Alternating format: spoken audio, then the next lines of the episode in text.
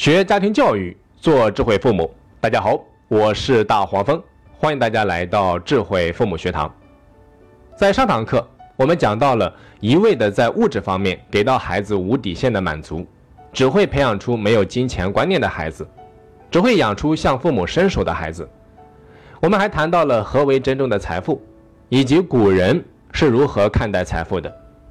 最后，咱们还谈到了星云大师关于拥有。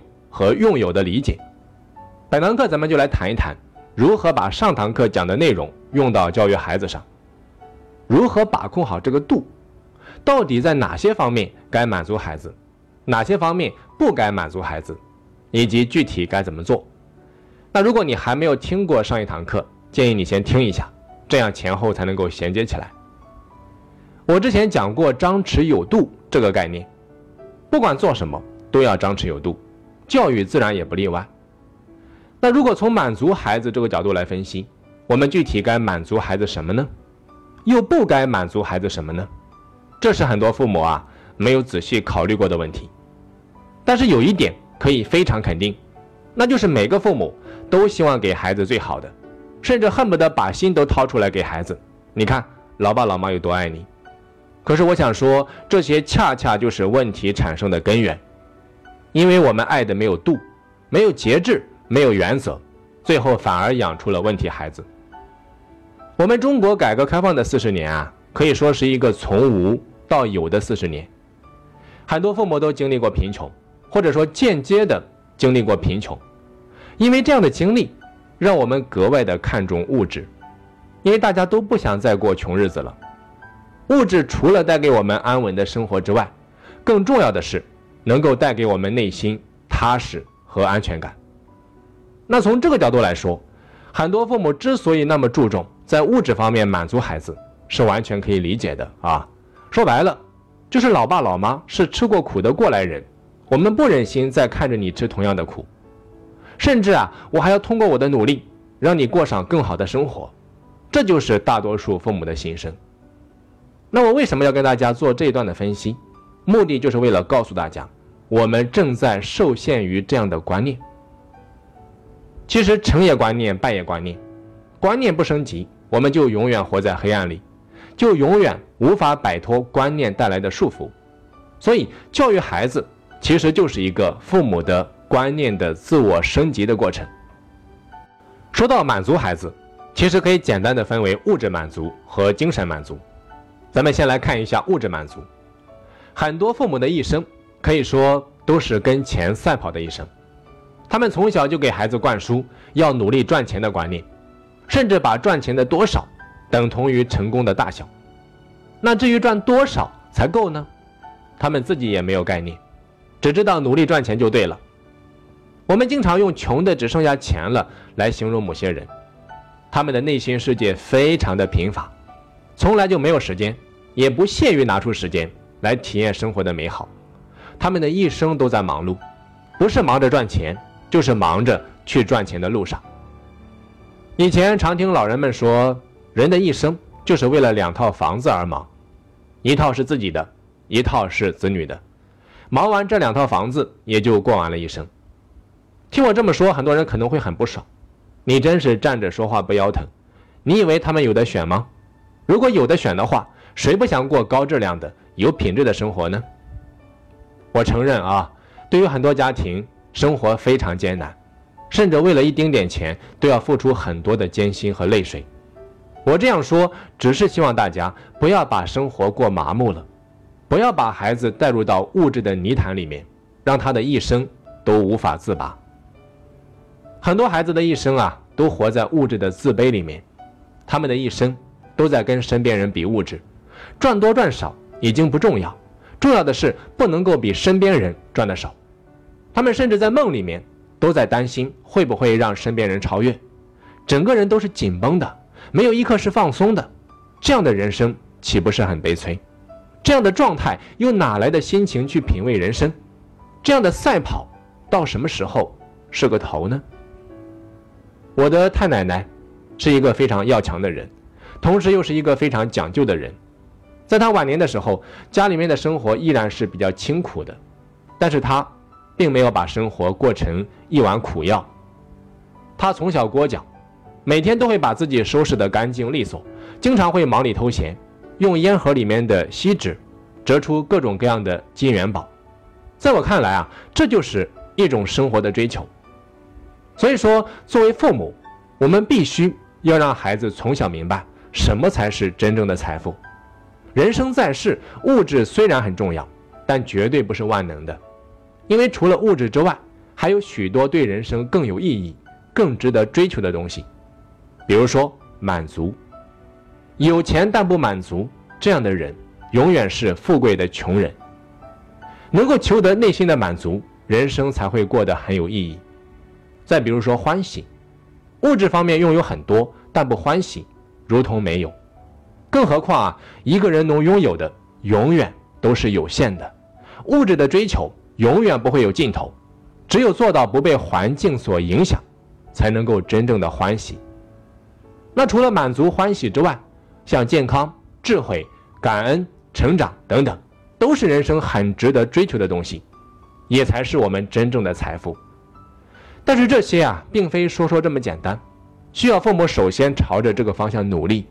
你要把自己尽可能的活成这样的人，才可能反过来去带动和影响孩子，才能够真正的给到孩子精神上的满足。可是问题又来了，如何做才能够让自己和孩子真正成为精神上富足的人呢？具体怎么做很重要，我想这也是大家特别想要知道的。其实啊，在上堂课里面，我们已经给出了答案，也就是星云大师所说的：“一心想要拥有，不如提倡用有。”用有啊，这两个字就是答案。我来举一个星云大师提到的案例。他说，在三十年前，他在高雄县建设佛光山的时候，有一位初中毕业的木工师傅，这个人叫萧鼎顺。从那个时候啊，就和他一起建设佛光山。多年之后，有一次他就问萧师傅说：“你看，你这么多年在佛光山不停地建房子，以你现在建筑的经验，那如果到社会上发展，要买几栋房子并不困难，而你帮我在佛光山盖房子。”你的房子在哪里呢？你怎么就没有想到去赚钱为自己盖房子呢？结果呢？萧鼎顺回答说：“我才不稀罕去赚钱买土地盖房子。这些年我在佛光山赚了满满的欢喜，这份欢喜不是土地和房子可以相比的。”萧鼎顺从年轻到鬓发天白，不论是烈日当空还是冷风彻骨，他的心依旧如三十年前一样。一腔热情。那我们举这个案例，并不是要求大家都要去效仿萧鼎顺，必须得为某件事情奉献一生。但是我们必须要考虑，我们到底要为自己赚到什么东西？什么东西不怕海枯石烂，不怕沧海桑田，可以结伴我们终老，可以让我们内心更加富足？这是我们必须要考虑的一个问题啊。萧鼎顺之所以能够赚到满满的欢喜。是因为他真正的做到了用有。何为用有？说的简单一点，就是用自己所拥有的，为他人和社会创造价值，为众生谋福利。为什么我们常常说越付出越拥有，越付出越欢喜？道理就在这里。为什么父母为孩子付出那么多，孩子依然感受不到父母的辛劳，依然不懂得感恩？因为我们没有让孩子做到用有。孩子进入青春期，一身的力气，结果父母却舍不得用，放在那里，除了资源浪费不说，孩子也没有办法体会到用自己的力气去帮助别人所带来的价值感和满足感。他不会体会到自己是一个有用之人，又如何带来精神的满足呢？孩子每年都会有很多零花钱，父母却从来没有想过让孩子用零花钱为身边人或者他人做点什么事情，比如说。在父母生日的时候，为父母买一份礼物；再比如说，用它来捐助同样需要帮助的孩子。其实不是孩子不可以拥有，而是我们做父母的从来或者说很少有这样的意识和观念。我们忘却了一颗铁钉放久了会生锈，一辆车长期停放会报废，一个人空有一身能耐而不去发光发热，也是废人一个。所以说，每个孩子的体内。都藏满宝藏，他本身就拥有欢喜、满足、智慧、成长、健康的能力，只不过需要通过拥有的方式去开采。其实啊，拥有是分层次的。那为了便于大家理解和实践，我把它分成了初级、中级和高级这三个层次。咱们分别来看一下。初级的用友，就是上节课星云大师所说的“散财于民”。这里的财啊，意有所指，更多的是指物质层面的给予，比如说钱财、物品、体力、时间等等。那给人钱财上的帮助，给人物品的资助，用力气去帮助别人，投入时间去陪伴他人，这些啊都算是散财于民。当然，散财于民的对象不见得全部都是外人，也可以是家人。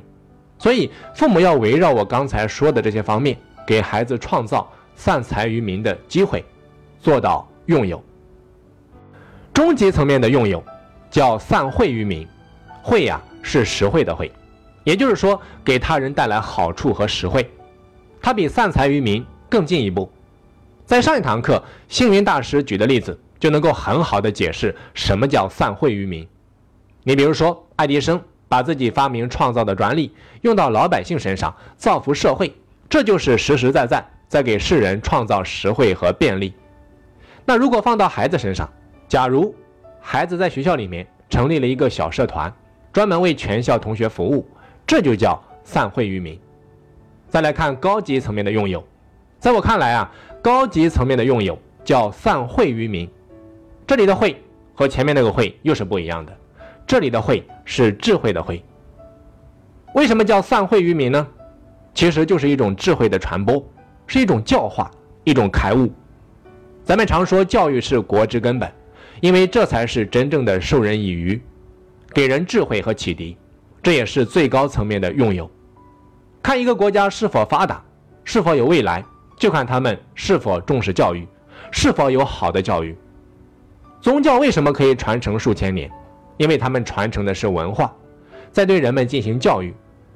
为什么古天乐并不是影视明星里面赚钱最多的，但却是最受尊敬的人之一呢？因为他用自己的收入捐建了很多的学校，让更多的孩子接受更好的教育。他在做着散惠于民的事情。听完之后，相信大家对用友的三个层次已经有了一定的了解。那接下来我们要做的就是让自己和孩子反复的去体验用友，而且要从父母开始做起。过程中，我们对于财富的理解才会越来越深刻，才会从中赚到欢喜，赚到尊重，赚到心安，赚到感恩，赚到满足。最后啊。我们也终将明白，这个世界上的一切都不属于我们，唯有拥有过后才是自己的，唯有拥有过后才知道自己到底拥有什么。好的，本堂课啊到这里就全部讲完了，希望对大家有所帮助。我是大黄蜂，下期再见。